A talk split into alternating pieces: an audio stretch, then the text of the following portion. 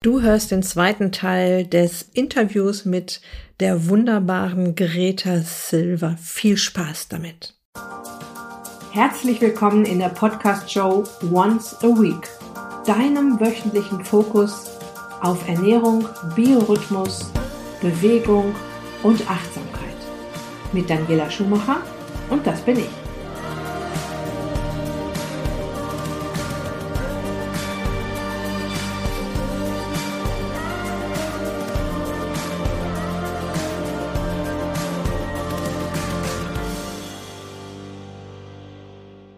Bevor es jetzt mit dem sehr inspirierenden zweiten Teil des Interviews mit der wunderbaren Greta Silva losgeht, noch ein paar Worte zu Greta.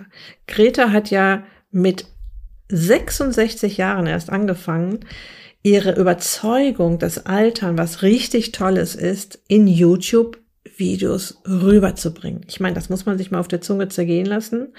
Diese ganze Technikgeschichte, das äh, wirst du ja auch im Interview schon gehört haben oder noch hören, war für sie absolutes Neuland.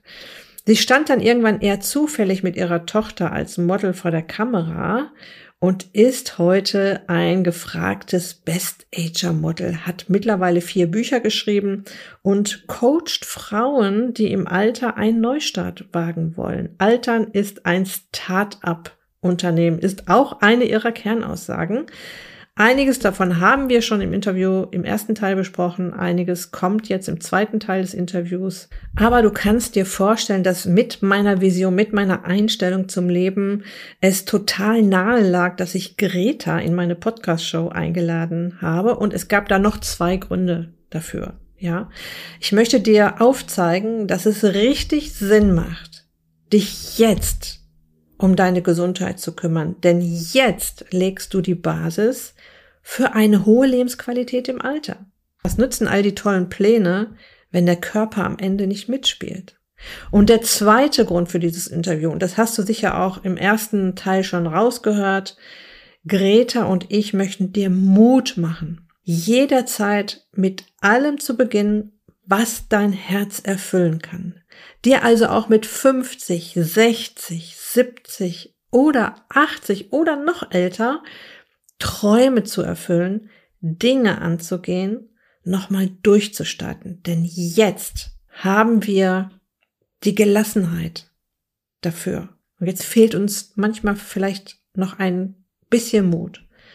Und auch darum geht es in diesem zweiten Teil, bei dem ich dir ganz viel Spaß wünsche. Wie können wir es denn schaffen, Greta, eine gute Einstellung zum Alter zu bekommen? Also ich erkläre das mal so ein bisschen. Stichwort Jugendwahn und Falten. Ich werde jetzt nächstes Jahr 60. Äh, ich habe schon alles so eingestellt, dass ich an meinem 60. Geburtstag auf einem Windsurfboard stehen werde, auf Motorrad. Cool, cool. Weil ich Windsurferin bin und ich möchte an meinem 60. Geburtstag auf dem Board stehen ich erschrecke manchmal, weil ich fühle mich wie 35. Wenn man mal auf Fotos schlecht aufgenommen wird ja, oder ja. In, in, blöde Spiegel reinguckt, ich sage ja. mal Umkleidekabine. Ja. ja, ich weiß genau, was du meinst. Ganz schlechtes Licht. Ja, und ich denke, das bin ich so, ich, so sehe ich aus. Ich, und das mit 35 so ungefähr. Was meinst du, wie wir da so mit uns so auch innerlich umgehen sollten, dass jetzt auch so eine Grenze wie 60, wie, also ich fange mal mit noch ein bisschen tiefer an, wie 50, ich werde 50, geht ja noch, dann werde ich 60, boah, das ist ja schon eine Grenze und dann kommt 70 irgendwann, ja, und irgendwann auch 80 und 90 und so weiter. Ich denke mal, dass man da mit der äh, Zeit auch immer entspannter damit umgeht, aber wie können wir da ähm, möglichst locker mit umgehen? Ja, also da ähm, ähm, sich bewusst sein, was macht dich denn aus? Das ist nicht deine Haut. Äh, und ähm, also ich bin ehrenamtlich mit Musikstudenten manchmal unterwegs und schock die, wenn die, wenn ich denen erzähle, was passiert, wenn sie im Altersheim Konzerte geben. Ne? Also da sage ich, da sitzt die Generation, die hat euer Handy erfunden womit ihr nur rumspielen könnt. Da sitzt die Generation, die das deutsche Wirtschaftswunder erarbeitet hat. Und übrigens ist es auch die Generation, die zum Mond geflogen ist.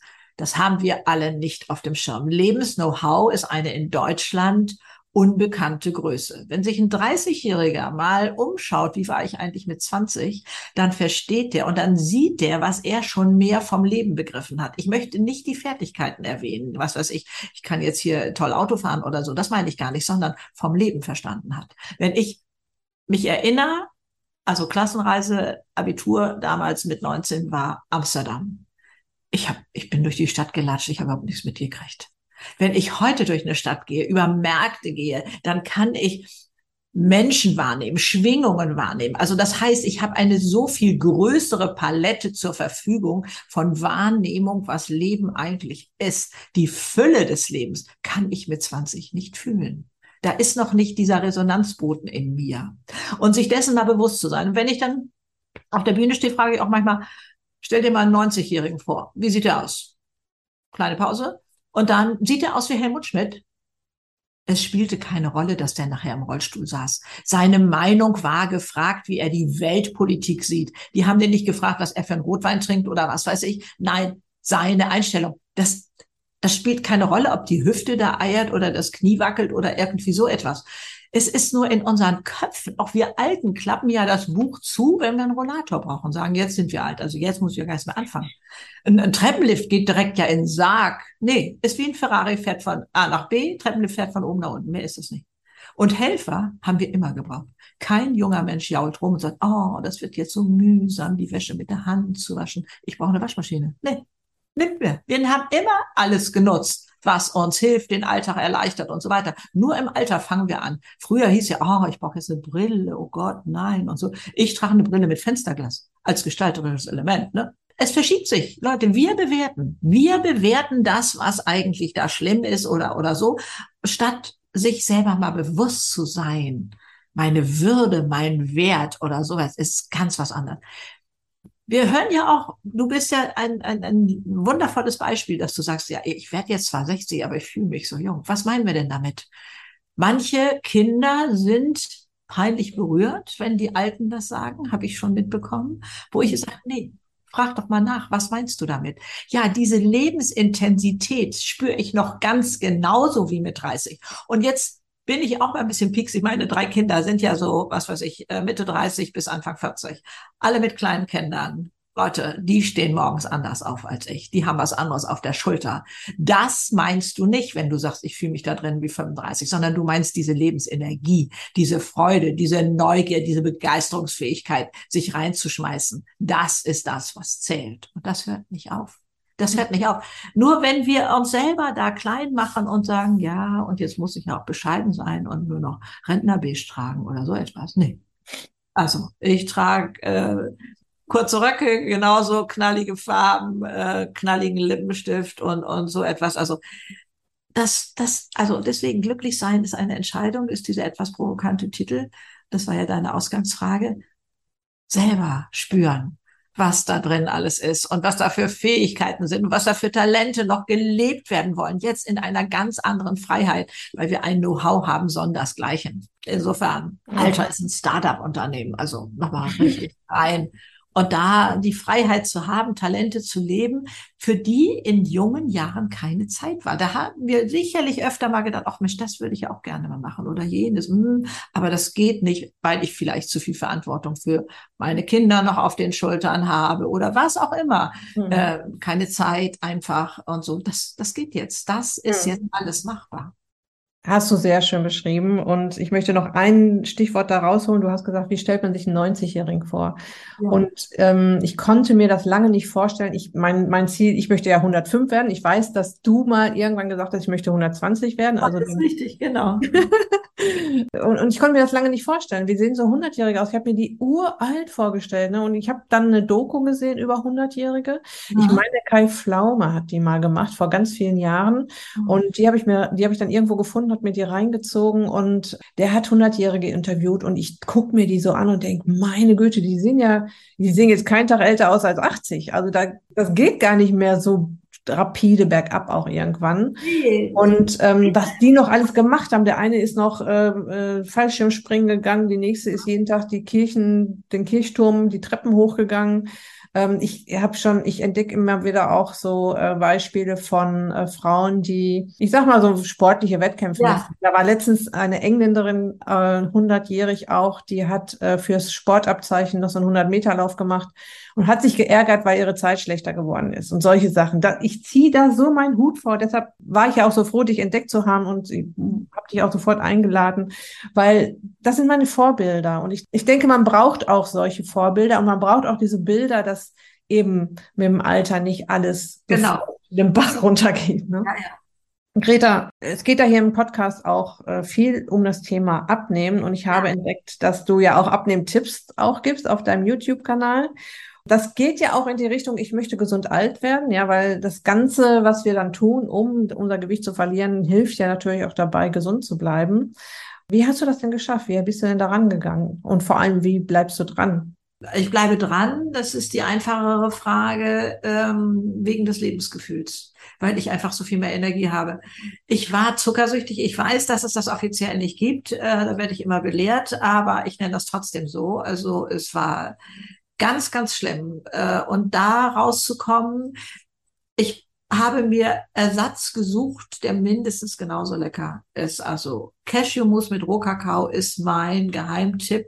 Wenn ich das nicht im Haus habe, werde ich nervös. Und das wird mit allen möglichen ergänzt und hier noch geröstete Mandeln und da noch geknatschte Banane oder äh, Bourbon Vanille rein oder was weiß ich alles. Also da kann man ganz, ganz viel mitmachen.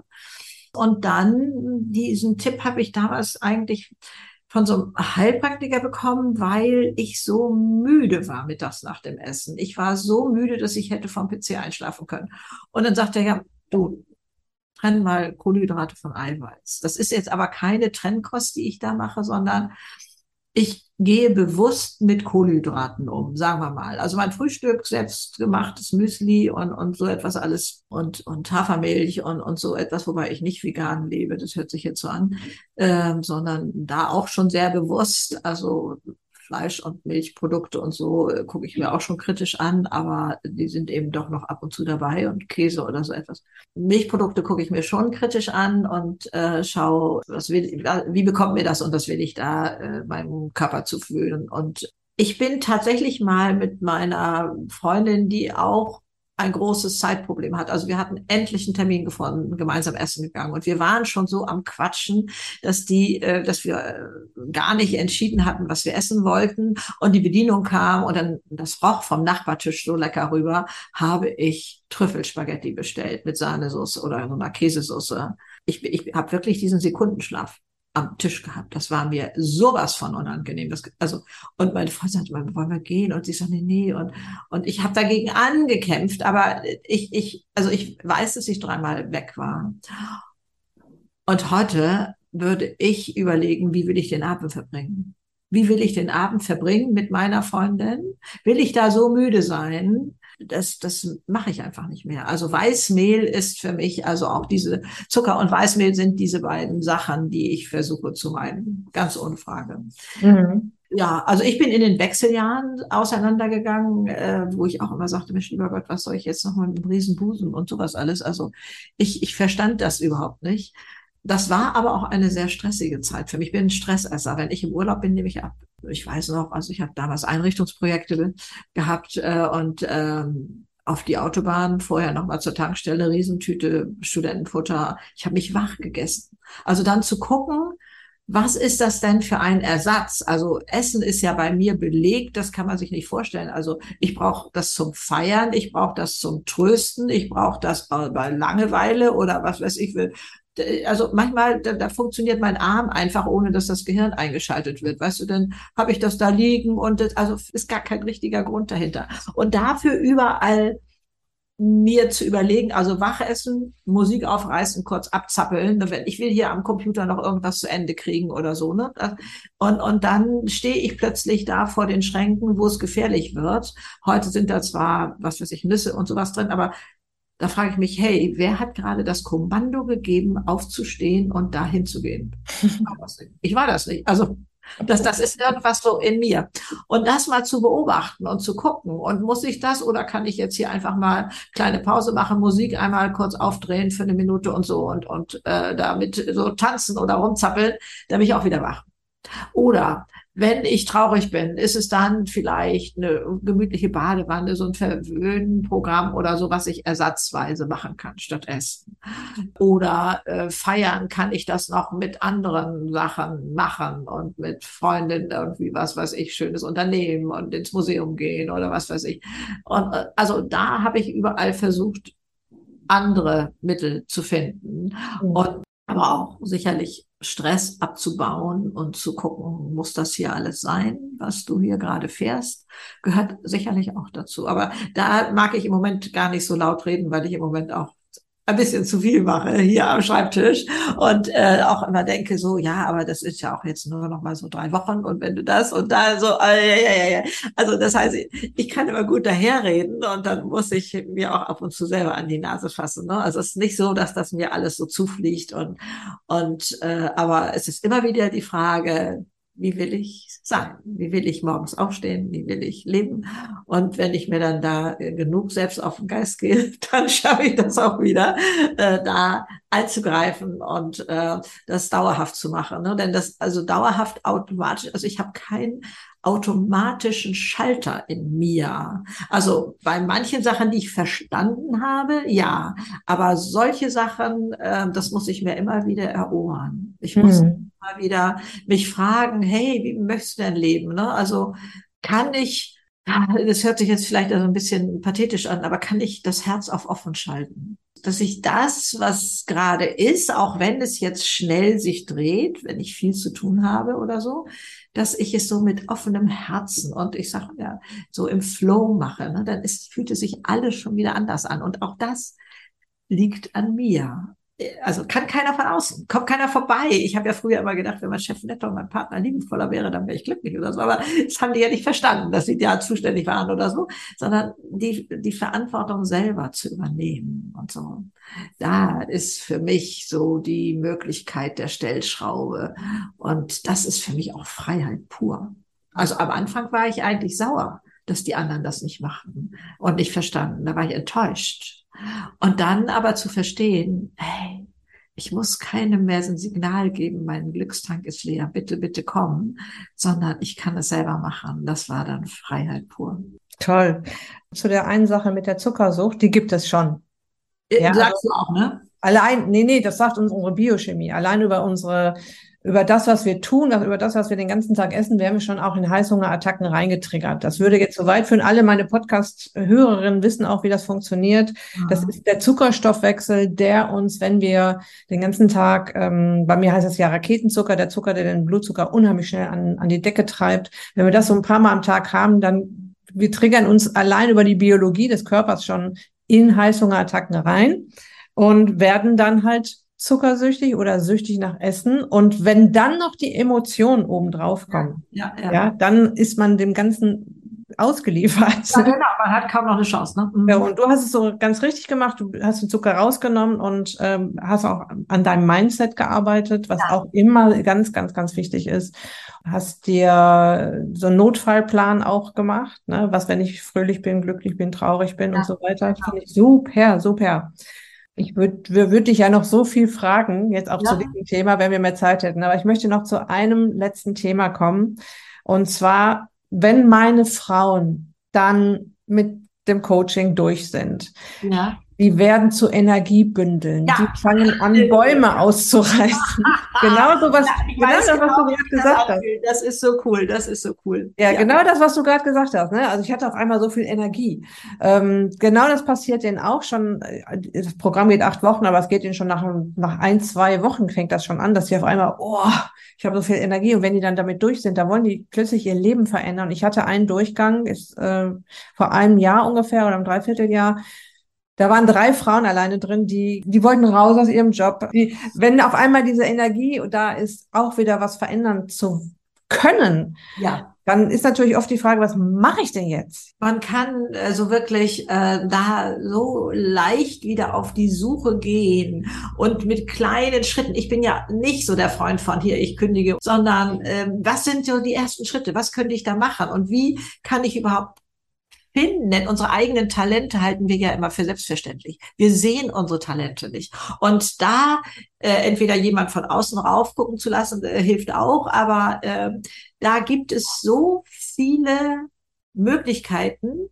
Und dann ist das Tolle, wenn man den ersten Schritt macht, öffnen sich Türen. Wenn man den ersten Schritt macht, also ich wollte damals, Beispiel, äh, mein erstes Buch habe ich im Selbstverlag rausgebracht, das ist ein Gerichtsband.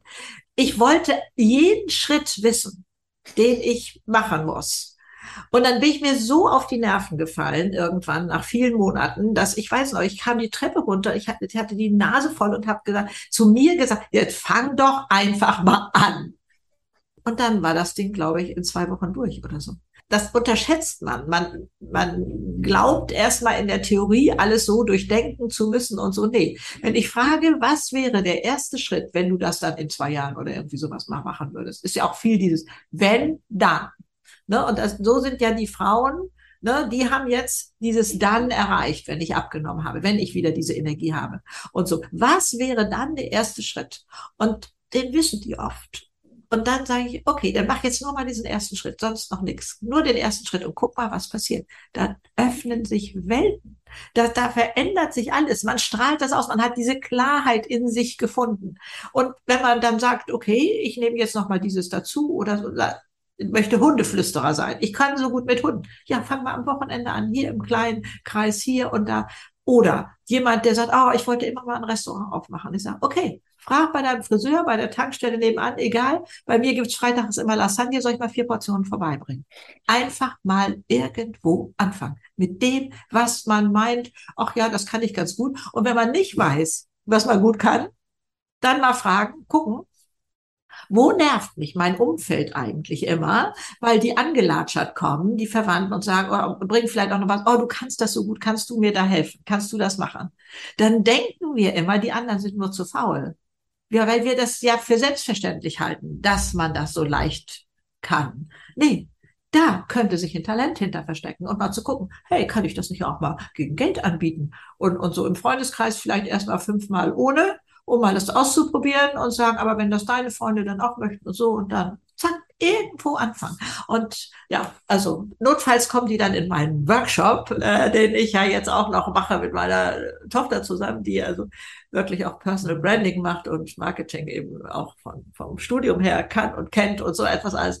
Ja, also wie auch immer, ähm, da können wir gemeinsam auf die Suche gehen und das macht unglaublich viel Spaß, da dann ähm, diese Energie auch auf die Schiene zu bringen also das war ja jetzt gerade ein super Stichwort. Ähm, erzähl doch, also ich möchte jetzt zum Schluss auch den, den meinen Zuhörerinnen und Zuhörern äh, so ein bisschen noch äh, erzählen, wie sie jetzt an dich rankommen. Also ich werde natürlich wow. alles, was es zu dir gibt, verlinken auf der Beitragsseite zu dieser Episode.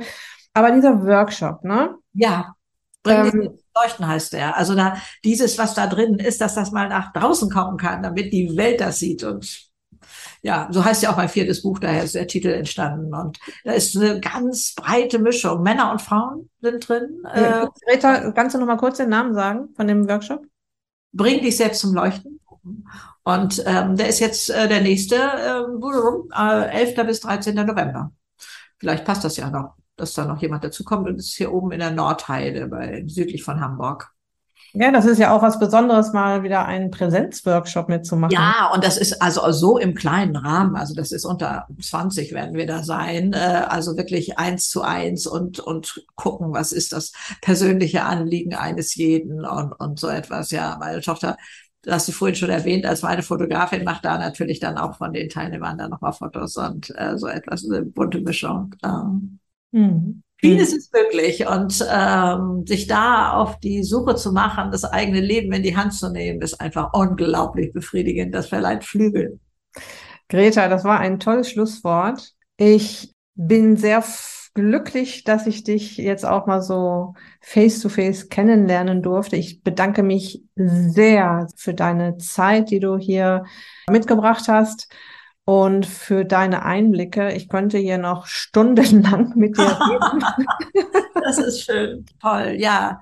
Also an deine tollen Leute kann ich wirklich nur sagen, leb deine Vollversion mit allen Extras, so wie du dein Auto bestellst. Tschüss. Bis dann, liebe Greta.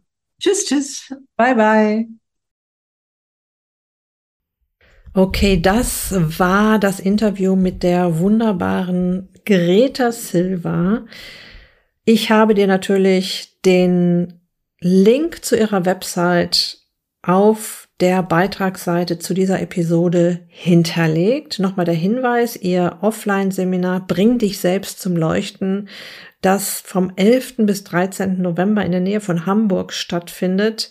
Da gibt es sicher noch das eine oder andere Plätzchen, was sie da anbieten kann. Ist eine kleine intensive Gruppe, in der du auf der einen Seite Greta kennenlernst. Ähm, schau dir das Programm an. Ja, auf ihrer Website findest du das unter dem Begriff Leuchten. Ähm, das klingt wirklich richtig toll und ja, ähm, das ist so ein bisschen, tu was für dich selbst, gönn dir sowas mal und bring dich dann selbst zum Leuchten. Wir haben hier in den beiden Episoden auch darüber gesprochen, dass wir über die Ernährung eine ganze Menge machen können. Ja, also dass es darum geht, fit und gesund zu sein. Und Greta hat es ja auch erwähnt, dass sie, seit sie die Ernährung umgestellt hat und eben auch ordentlich abgenommen hat, sie ein ganz neues Lebensgefühl hat. Und das berichten mir auch meine Teilnehmerinnen. Also dieses diese Energie, die dann plötzlich wieder da ist, die ermöglicht dann ja auch so vieles, ja. Und sie hat gesagt, ich bleibe dran, weil ich das nicht mehr verlieren möchte, ja. Und damit du überhaupt mal weißt, worum es geht, allein was die Ernährung angeht, ja, also was sollte auf meinem Teller landen am Ende des Tages. Dafür habe ich ja einen ganz wunderbaren mit Herzblut gemachten Einkaufsguide geschrieben. Das ist schon ein richtiges kleines Workbook mit ganz vielen Tipps, mit ganz vielen Erklärungen, warum was beim Abnehmen hilft, was in deinem Einkaufswagen landen sollte, wo ich was kaufe, wie ich Nahrung zusammenstelle, um schnell was auf dem Teller zu haben. Also eine hervorragende Unterstützung, wenn du jetzt einen Anhaltspunkt suchst. Ja, und der Link zu meinem Einkaufsguide, der dich 0 Euro kostet, den findest du auf der Beitragsseite zu dieser Episode, in den Show Notes und auf meiner Website daniela-schumacher.de. Das war es für heute. Ich wünsche dir jetzt noch eine wunderbare Restwoche. Lass es dir gut gehen, pass auf dich auf, bleib gesund, ist dich glücklich, deine Daniela.